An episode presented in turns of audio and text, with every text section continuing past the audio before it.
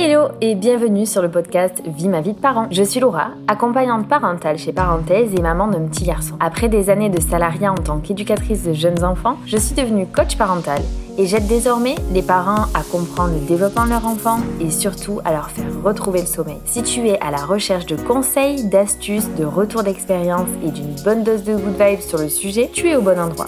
Dans ce podcast, seul ou avec des invités, je te partage toutes mes connaissances et expériences afin d'éclairer ta parentalité et de permettre de la vivre en toute sérénité. Alors installe-toi confortablement et c'est parti pour l'épisode du jour. Réagir aux pleurs du soir de ton nourrisson 11 astuces pour survivre, en tout cas tenter de survivre à cette dure période. Pour introduire le sujet, je propose que l'on fasse un zoom sur ce que sont les pleurs du soir. En règle générale, ils arrivent aux alentours des 6 semaines de vie de ton bébé et en fin de journée, plutôt entre 17 et 22 heures, fois plus, parfois moins. Alors la question que nous nous posons tous, évidemment, c'est pourquoi à cette période précise? Qu'est-ce qu'il se passe? Et malheureusement, la réponse n'est pas véritablement tranchée par les scientifiques. La piste principale semble être quand même celle de l'évolution et de la croissance de ton bébé. En effet, ça fait six semaines que ton enfant essaie d'appréhender son nouvel environnement, de s'y acclimater, de le comprendre, ce qui représente beaucoup pour lui, notamment en termes d'acquisition en rapport à son âge et à son stade de développement. Donc ces pleurs du soir sont habituellement assimilées à un pic de croissance. Dans tous les cas, ce phénomène est totalement normal et cela vient témoigner que des rythmes sont en train de se mettre en place. Avant d'entrer dans le vif du sujet, je tenais à rappeler quand même que les pleurs du bébé sont quelque chose de sain car il s'agit de son seul moyen d'expression. Il ne sait pas se faire comprendre différemment. Donc lorsqu'il se met à pleurer, il vient te témoigner quelque chose, un besoin, un état, une émotion, un ressenti, un inconfort ou simplement il évacue des tensions, il digère ses acquisitions, il digère la stimulation qu'il a reçue durant la journée. Dans tous les cas, il vient communiquer avec toi, papa ou maman, qui est son interlocuteur privilégié. Enfin bref, j'avoue que mon intro est un peu longue, mais je trouvais intéressant de faire ce genre de rappel, car ça fait du bien, ça remet du contexte, notamment sur les capacités et les intentions de ton bébé. En tout cas, ce que je te propose dans cet épisode de podcast, c'est de découvrir des astuces qui te permettront d'atténuer, d'apaiser les pleurs du soir de ton nourrisson. Dans un premier temps, on va passer par toi, maman ou papa qui écoute ce podcast, puis dans un second temps, on passera par ton bébé. Allez, c'est parti Astuce numéro 1, prendre du recul. Je sais bien que c'est plus facile à dire qu'à faire, mais je t'assure que j'ai déjà rencontré des parents qui me disent durant cette période je me sens désemparée, je culpabilise. Mon enfant s'est apaisé dans les bras de quelqu'un d'autre. Ça veut dire que je suis incompétent, que je ne sais pas apaiser mon bébé. Alors que non, si tu as déjà été traversé par ce type de voix intérieure qui te détruit, je t'arrête tout de suite. C'est ok de pouvoir mal vivre la situation car ça n'est pas facile et ça c'est facile pour personne.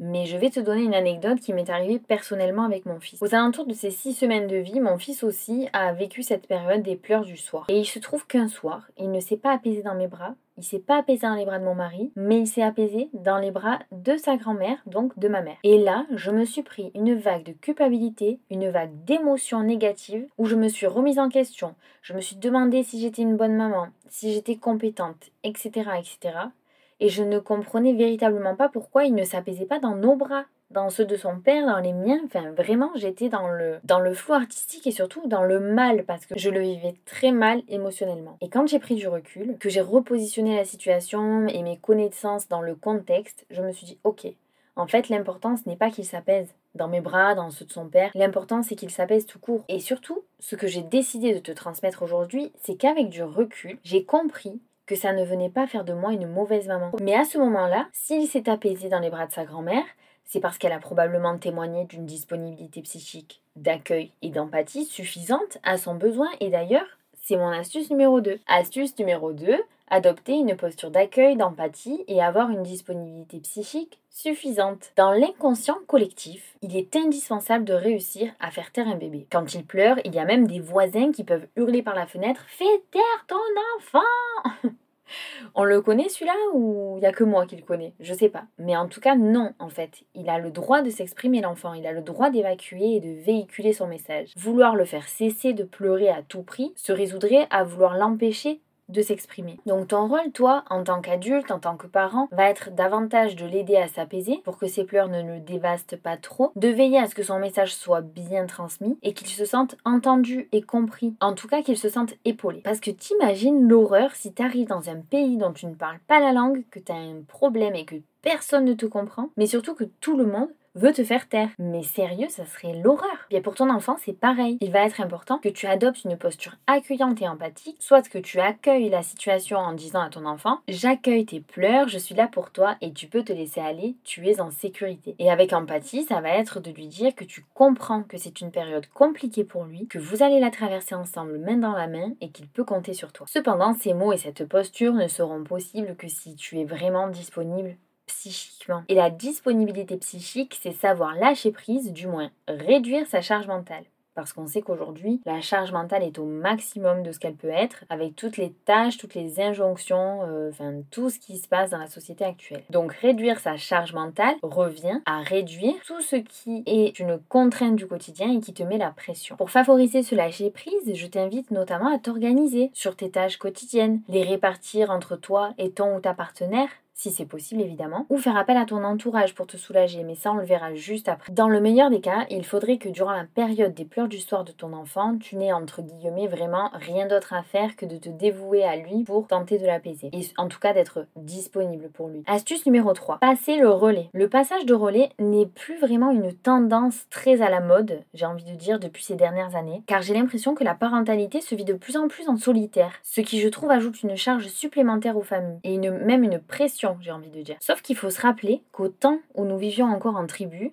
les groupes de femmes, parce qu'à l'époque c'était comme ça, étaient dédiés à garder les enfants. Donc lorsque la mère traversait une période de turbulence, elle avait le soutien de ses pères, ce qui facilitait grandement la vie de ces jeunes mamans, car comme le dit une citation africaine, il faut tout un village pour élever un enfant. Alors si tu as un partenaire ou une partenaire, ou en tout cas quelqu'un près de toi, n'hésite pas à passer le relais. Ça ne fera pas de toi un mauvais parent, bien au contraire. Ça voudra dire que tu es plus en capacité d'accueillir et d'être suffisamment disponible psychiquement pour ton enfant, mais surtout que tu es capable de t'en rendre compte et que du coup tu décides de passer le relais à quelqu'un d'autre. Car je te rappelle, toi aussi tu as le droit d'avoir des coups de mou. Toutefois, si tu es un parent solo, je te recommande plusieurs astuces. D'abord, effectue une liste de personnes ressources autour de toi. Ça peut être ton père, ta mère, des frères, des sœurs, des amis ou des voisins en qui tu as confiance et surtout des personnes avec lesquelles tu te sentiras suffisamment à l'aise pour demander de l'aide. Et attention, ne commence pas à te comparer à d'autres parents que tu aperçois sur les réseaux sociaux ou que tu entrevois que 5 minutes par-ci par-là parce que peut-être que ces personnes n'osent pas dire qu'elles aussi elles sont en difficulté avec leur enfant. Je te l'ai dit précédemment, la parentalité est devenue solitaire mais il faut tout un village pour élever un enfant. Donc j'espère que ces mots vont résonner en toi pour que tu puisses passer le cap de donner un coup de téléphone à la personne ressource de ton choix que tu auras noté sur ta liste afin de lui demander son soutien. Dans la même idée, si tu n'as vraiment personne à noter sur cette liste, recherche sur internet des lieux d'accueil enfants-parents. Ça pourrait te faire développer ton réseau de parents sympas qui te ressemblent, avec lesquels tu pourras échanger finalement, avec lesquels tu vas pouvoir peut-être te soutenir et t'épauler dans les périodes plus compliquées. Enfin, si tu es seul avec ton enfant et que tu ressens une pression trop élevée durant ses pleurs du soir, que tu sens que la tension est en train de monter, que les pleurs de ton bébé sont en train de t'irriter, que tu ne sais plus quoi faire, que tes propres émotions t'envahissent, je t'invite à poser ton bébé dans un espace sécurisé tel que son lit, en lui verbalisant que tu as besoin de prendre quelques minutes pour t'apaiser toi-même avant de revenir l'aider à retrouver lui-même un apaisement. Durant ces quelques minutes, tu peux tout à fait prendre le temps de faire des respirations profondes en visualisant le feu qu'il y a à l'intérieur de toi pour progressivement avec ton souffle réussir à l'éteindre. Si c'est plus simple pour toi d'être guidé, tu peux noter sur YouTube relaxation rapide. Puis, 5 minutes après, une fois que tu as vraiment repris une bouffée d'oxygène, retourne auprès de ton bébé. Astuce numéro 4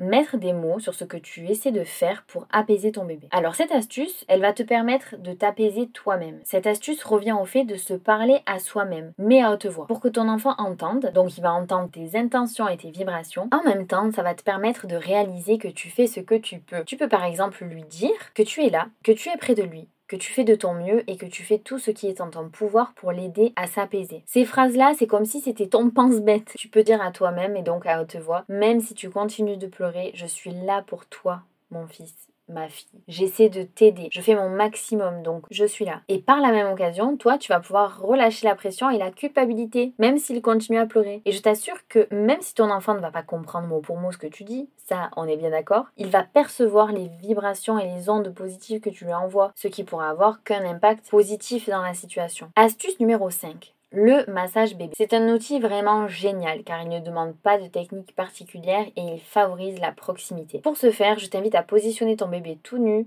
ou en body dans une couverture ou un tissu doux et molletonné afin qu'il se sente en sécurité et en quelque sorte enveloppé. Puis laisse aller libre cours à ton imagination. Vraiment, fais-toi confiance. Les bienfaits du massage sont incroyables. Ça va permettre de le rassurer, ça va lui rappeler des sensations qu'il a connues in utero et en même temps, ça va lui apprendre les limites et les contours de son propre corps. Car à cet âge-là, je te rappelle que ton enfant pense qu'il est la continuité du corps de sa mère. Astuce numéro 6. Le portage. C'est véritablement le Graal le portage va littéralement lui rappeler les sensations qu'il ressentait in utero, parce qu'il va ressentir une enveloppe corporelle liée au tissu de portage, que ce soit l'écharpe ou le porte-bébé, qui lui rappellera l'enveloppe utérine. Il va ressentir la pesanteur, il va ressentir toutes les vibrations liées à la marche, donc n'hésite pas à faire du portage dynamique, comme je me plais à l'appeler, en laissant aller ton corps à des mouvements, comme des mouvements de bassin, de la marche, des balancements, de la danse, et en plus de tous ces avantages énoncés ci-dessus, il va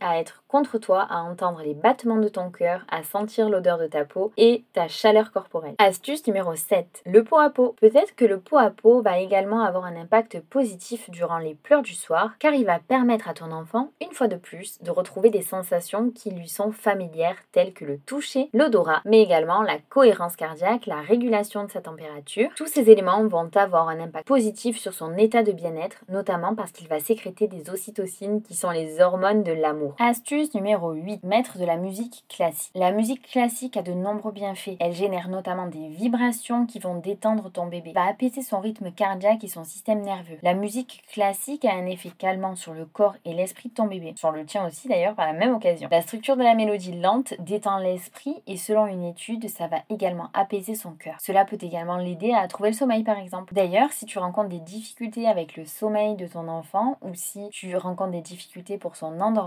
je t'invite à te rendre sur l'épisode numéro 1 du podcast Vie ma vie parent, dans lequel je te donne 5 astuces pour apaiser l'endormissement de ton enfant. Et par la même occasion, je t'invite à télécharger mon e-book gratuit qui va te permettre de comprendre et de repérer les difficultés de sommeil de ton enfant. Tous les liens seront dans la description juste en dessous de l'épisode. Astuce numéro 9, la succion. La succion est un réflexe archaïque. D'ailleurs, c'est un réflexe qu'il a commencé à développer et à affiner durant toute sa vie intra-utérine et qu'il va poursuivre tout au long de sa première année de vie au moins.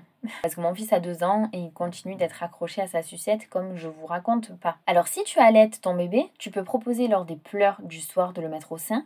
Il va ressentir un état de bien-être immédiat du fait de l'odeur, de la sensation, de la possibilité de téter. Cependant, s'il refuse le sein, peu importe, tu peux tout à fait lui proposer ton petit doigt afin qu'il tète, ça va lui permettre d'assouvir son besoin de succion. Enfin, si ton bébé n'est pas allaité, tu peux lui proposer également ton petit doigt ou alors une sucette adaptée à son âge. Astuce numéro 10 lui chuchoter des mots doux. Finalement, cette astuce est en lien avec un bon nombre d'astuces que je t'ai données précédemment. Les mots doux vont véritablement permettre à ton enfant de se sentir en sécurité et également de se sentir aimé, de ressentir des émotions et des vibrations positives. Toi, tu vas également sécréter des ocytocines et des bonnes ondes durant ce moment qui te rappellera de bons souvenirs, car tu peux lui parler de son arrivée au monde, de l'annoncer de sa venue, de tes moments préférés, de tes ressentis, de l'amour que tu lui portes. Tu peux également lui inventer une chanson. Alors ça, je te le dis parce que c'est précisément ce que j'ai fait moi-même avec mon fils lorsqu'il faisait ses pleurs du soir. Pour le coup, j'arrivais pas du tout à lui parler de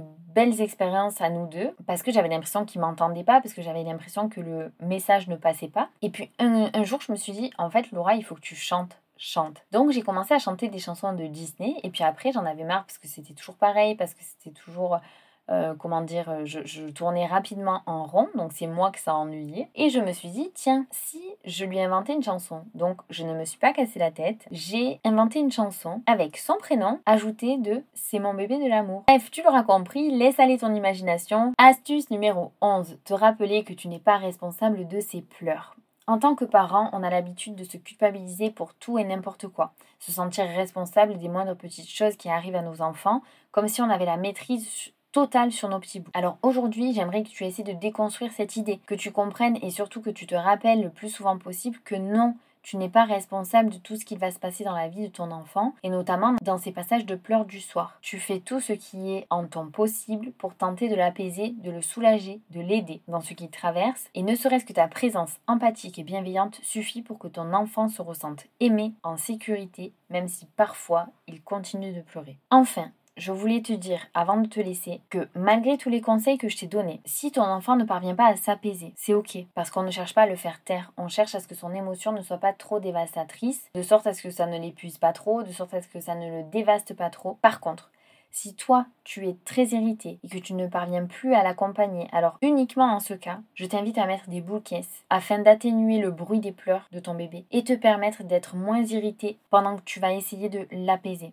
C'est donc uniquement si tu continues à l'accompagner, car le but ici n'est pas de dire ok je mets les boules caisses, débrouille-toi, mais l'objectif va être de mettre les boules caisses pour qu'au contraire tu puisses aller l'aider, quoi, tu puisses être près de lui, être moins irrité, être moins tendu, parce que je sais que le pleur du bébé peut vraiment venir malmener l'adulte. Donc si ça te permet d'avoir un peu plus de patience pour t'occuper de ton enfant qui a besoin de toi, ben fais-le. Voilà, c'est tout pour l'épisode du jour. Ce que je retiens, c'est qu'il y a un panel d'astuces infini concernant les pleurs du soir. C'est à toi d'essayer, d'innover pour tenter d'apaiser ton bébé. Mais surtout, il s'agit d'une histoire d'accueil, d'amour, d'empathie et de bienveillance. À partir du moment où ton bébé te sent près de lui, à tenter de l'aider et de le soutenir dans ce qu'il vit, notamment en essayant de lui trouver des solutions, c'est déjà une solution.